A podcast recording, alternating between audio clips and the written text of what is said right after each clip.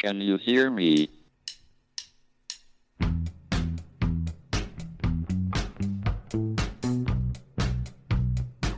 Houston, we have a problem. It's one small step for man, Now I am become death, one giant leap for mankind. the destroyer of worlds. Eureka! Nos Bastidores da Ciência, um podcast da Molecular JE. Olá a todos. Bem-vindos a mais um podcast molecular nos bastidores da ciência. O podcast da Molecular JE, a júnior empresa do Departamento de Química da Universidade de Coimbra. Hoje tenho comigo a Maria Inês Mendes, aluna do programa doutoral MedChem Train. Bem-vinda, Maria Inês. Olá, Amilcar. Obrigada pelo convite para participar no podcast. Ao longo do teu doutoramento tens estado a trabalhar em agentes de contraste para tomografia fotoacústica. Para contextualizar os nossos ouvintes, podes falar-nos um pouco acerca disto mesmo, o que é a tomografia fotoacústica? Então, basicamente, a tomografia fotoacústica é um tipo de imagem médica. Uh, existem diferentes tipos de imagiologia médica. Basicamente, os mais utilizados uh, até são, uh, por exemplo, o raio-x ou ou o PET. são coisas que já são utilizadas na clínica. A tomografia fotoacústica ainda não é utilizada na clínica, mas é um, um campo que, que está em estudo. E basicamente uh, acaba por ter uma característica engraçada em que transformamos luz em som. Isto pode parecer um bocadinho estranho para as pessoas, mas, mas é possível. Basicamente temos que ter um agente de contraste. Uh, este agente de contraste vai ser irradiado, vamos utilizar uma luz com um comprimento de onda específico que ativa este agente de contraste e depois existe um processo químico, um processo uh, fotoquímico de decaimento não, radia não radiativo que vai levar à produção de calor e esta produção de calor, quando acontece num ambiente mais confinado, por exemplo nas células ou nos vasos, uh, leva a um aumento de pressão e este aumento de pressão vai gerar uma onda ultrassónica. Basicamente o que acontece é como, uh, como no verão, quando os metais uh, são um, sujeitos a calor e, e, incham, é basicamente o mesmo tipo de processo. Basicamente aqui há um aumento de calor que faz aumentar o volume e aumentar a pressão. Acho que é a maneira mais simples de explicar tomografia fotoacústica. Bem, e agora que já somos todos especialistas em tomografia foto fotoacústica e já percebemos como é que transformamos a luz em som, uh, posso perguntar-te de que forma é que o teu trabalho se enquadra nesta área e quais são os principais objetivos do teu projeto? Basicamente, eu, eu estou a trabalhar em diferentes, em diferentes áreas, mas o objetivo principal do projeto é desenvolver um novo agente de contraste, porque o problema da tomografia fotoacústica agora é que não existem agentes de contraste específicos para este, para este tipo de imagiologia. Uh, podemos utilizar moléculas endógenas, como por exemplo a hemoglobina, que está presente no sangue, como sabemos, um, que uh, absorvendo luz a, a, a, por volta dos 700 nanómetros, um pouco mais, um, pode levar à produção de, de, ondas fotoacústicas, mas o problema é que um, não são agentes específicos, não, não têm efetivamente um bom decaimento uh, não radiativo e, portanto, é necessário desenvolver outros agentes que, um, que tenham uma maior eficácia para este decaimento. E, portanto, o objetivo do meu trabalho é desenvolver estas moléculas que, um, que, façam decaimento não radiativo de forma preferencial, porque existem muitas moléculas que podem fazer decaimento não radiativo, mas não é a forma preferencial de decaimento, podem decair de outras formas, por fluorescência, uh, por exemplo, ou por fosforescência, mas nós queremos efetivamente um decaimento não radiativo, que não implica emissão de luz, para aumentarmos este contraste e para produzirmos apenas uma onda de ultrassom e um aumento de calor que leva a essa onda de, de ultrassom, essa onda fotoacústica. E, portanto, eu estou a desenvolver moléculas. No meu, no meu caso, já, já trabalhei com três tipos diferentes de moléculas, nomeadamente fetalocianinas, porfirinas e body PIS. Um, e uh, o objetivo é tentar encontrar uh, moléculas que uh, tenham efetivamente este, este decaimento não radiativo de forma mais. façam este decaimento não radiativo de forma mais eficaz e ao mesmo tempo uh, tentar encapsulá-las numa nanopartícula, uh, mais especificamente numa nanodroplet, que é basicamente uma nanopartícula uh, com um, um, solvente fluorado. E este solvente fluorado tem características interessantes para o meu trabalho porque tem uma temperatura de ebulição perto do, da temperatura de, do nosso corpo, ou seja, de, dos 36, 37 graus. E isso é importante porque, para além de termos um aumento do calor, podemos ter também uma expansão destas nanopartículas, um aumento de volume, e este aumento de volume vai levar a um aumento da pressão, ou seja, a uma onda fotoacústica mais eficaz. Um, portanto, o objetivo do meu trabalho principal é desenvolver estas moléculas, conseguir encapsulá-las nas nanodroplets e depois estudar uh, in vivo e todas as suas características fotoquímicas e fotofísicas, uh, mas, mas conseguir desenvolver a molécula e a nanopartícula que, que eu consiga uh, injetar num, num animal, nomeadamente num ratinho, e, e analisar no nosso tomógrafo que, que, já, que já possuímos no nosso grupo. Muito bem, e pegando precisamente nisso, eh, no facto de tu estares a trabalhar nas várias fases do processo, na síntese, na caracterização e na aplicação in vivo em modelos animais, como é que está a ser esta experiência, de trabalhar em diferentes áreas e cruzar os diferentes ramos deste estudo? Olha, eh, eu acho que quando comecei o meu doutoramento, uh, uma das coisas principais que eu queria era ter diferentes áreas de trabalho. Porque eu considero que o doutoramento, apesar de ser uma especialização, estarmos a, especificar-nos, a especializar-nos e a especificar uma área, um, eu acho que era importante ter um, uma grande gama de, de trabalho e uma grande gama de áreas de trabalho para depois ter um acesso ao mercado de trabalho mais. Um, eficaz e, e, e, que corresse melhor no sentido de não ter que trabalhar especificamente em fotoquímica ou especificamente em síntese. Então eu acho que eu acho que era importante para mim ter as diferentes áreas. Uh, e eu já fiz uma grande parte do, de, de, da parte de, de, síntese, ainda estou a fazer uma, uma parte da, da caracterização fotoquímica destes agentes e destas nanopartículas, Uh, e espero no próximo ano uh, começar a fazer uh, a parte dos estudos in vivo. Eu já tenho também um curso de experimentação animal e eu, eu gosto desta parte, apesar de perceber que tem vantagens e desvantagens, mas para este tipo de aplicações é difícil não fazermos estudos num, num modelo in vivo, apesar de nós utilizarmos, por exemplo, na fotoacústica é possível utilizar um Phantom, que é basicamente um conjunto de pequenos tubos em, onde nós uh, colocamos o, os agentes de contraste e conseguimos ver as diferenças entre os agentes de contraste e a água e diferentes agentes de contraste. Isto é uma maneira de nós uh, pouparmos aqui algum tipo de, de, de estudos in vivo, mas naturalmente é preciso também chegar a essa parte. Uh, e eu acho que o facto de trabalhar em diferentes áreas me, me dá também alguma resiliência para conseguir aprender uh, as diferentes, os diferentes aspectos destas áreas todas. Um, e também é preciso alguma organização para, uh, depois de sintetizar as diferentes moléculas, fazer os estudos para todas as moléculas, um, conseguir selecionar aquelas que consideramos mais interessantes. Muito bem, e olhando agora para o teu percurso académico, tu tiraste a licenciatura e o mestrado em Química Medicinal na Universidade de Coimbra, eh, mas agora olhando para o teu doutoramento, tu tiveste passagens por outras universidades. Para além da Universidade de Coimbra, tiveste uma passagem pela Universidade de Lisboa e por uma universidade americana, a LSU. Comecemos pela Universidade de Lisboa. Pelo que sei, eh, ocorreu a propósito do teu programa doutoral, o MedChem Train. Como é que foi essa experiência? Uh, Basicamente, o Medcam Train uh, já teve quatro edições e um, é um programa doutoral que decorre entre, entre Lisboa e entre Coimbra. E o que acontece é que uh, ano sim, ano não, acontece em Lisboa ou em Coimbra. E no meu ano uh, foi o ano em que, em que as aulas do programa doutoral, ou seja, o primeiro ano, aconteceu em Lisboa.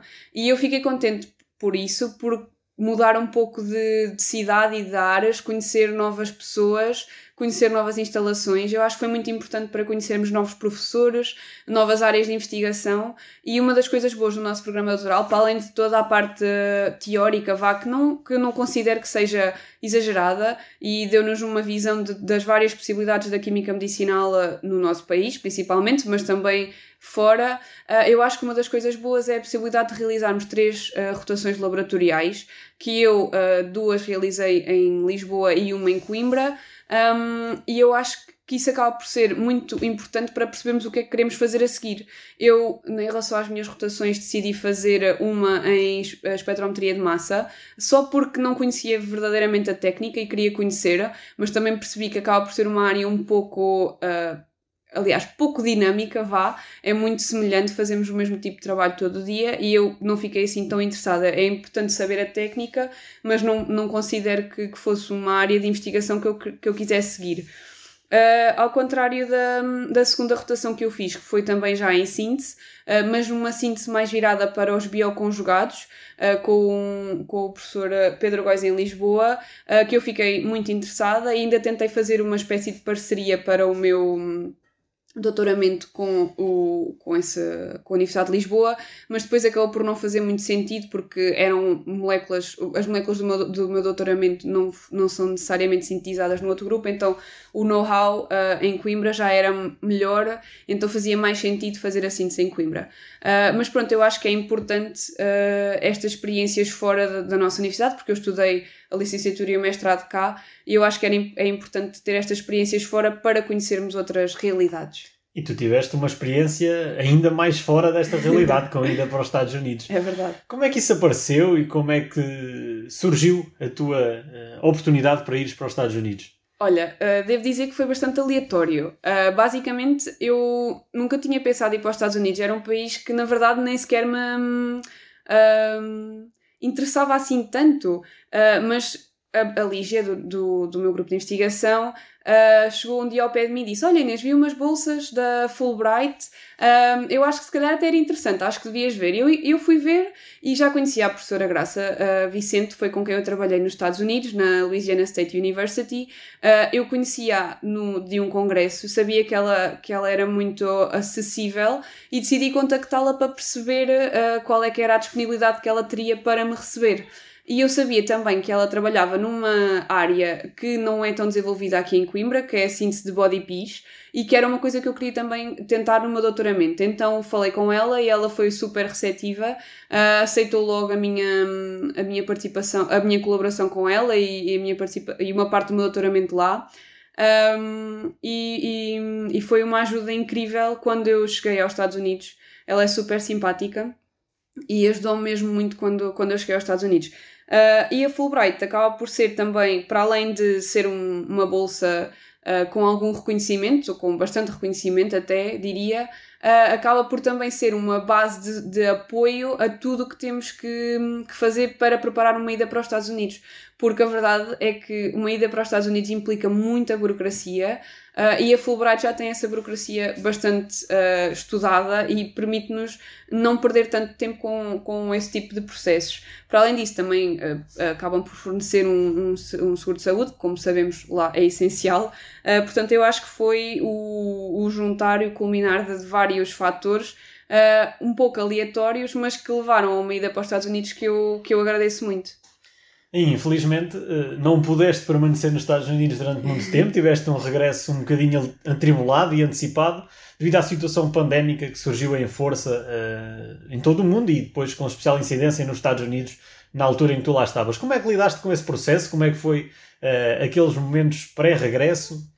Olha, foi, eh, foi muito complicado. Eh, eu devo dizer que já quando fui para os Estados Unidos, no início de, de janeiro, fui dia 8 de janeiro, houve um, uma coisa engraçada, que não tem graça nenhuma, que foi, um, ehm, que aliás tu até comentaste na altura, que foi o ataque dos Estados Unidos ao. penso que foi ao Irã, Irão, Iraque? Irão, deve ter sido ao Irão. Ao Irão, uh, e, o, e lançaram uma bomba na altura e tu até comentaste comigo, olha, vais para os Estados Unidos mesmo na altura certa em que estou a começar uma guerra. E eu pensei, pronto, isto realmente está um bocadinho jinxed.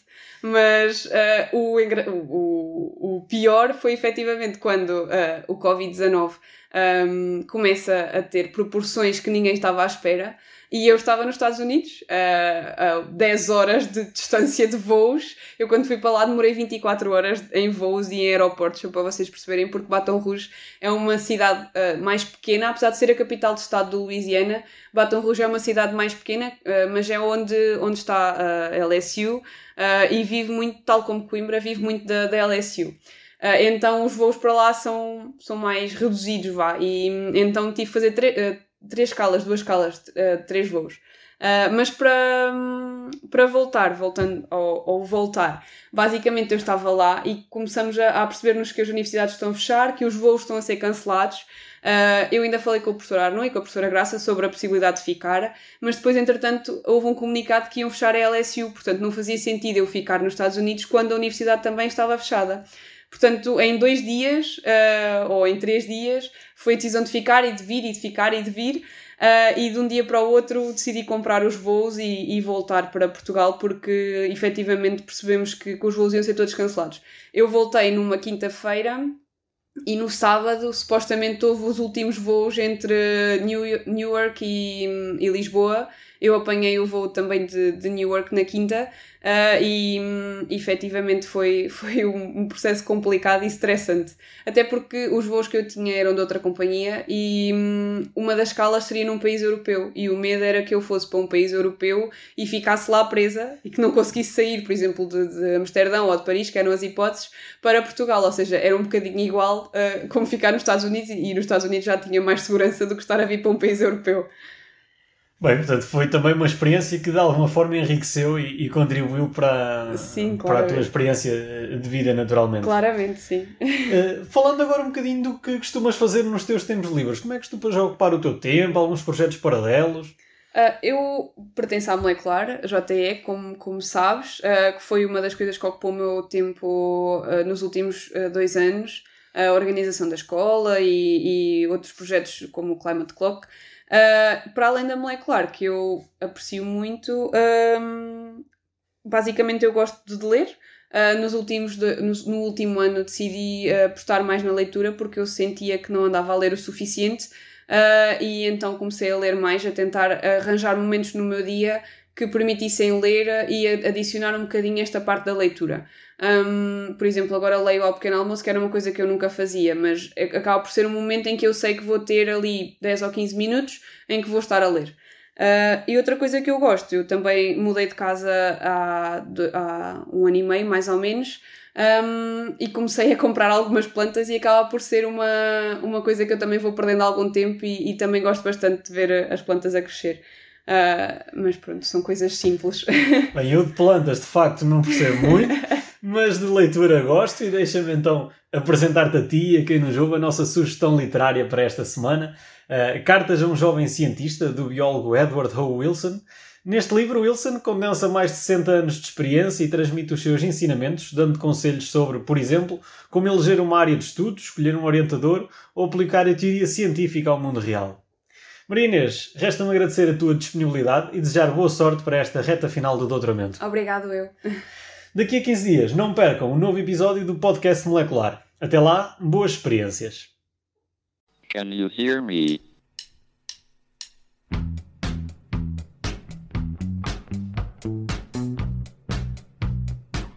Houston, we have a problem. It's one small step for man, Now I am become death, one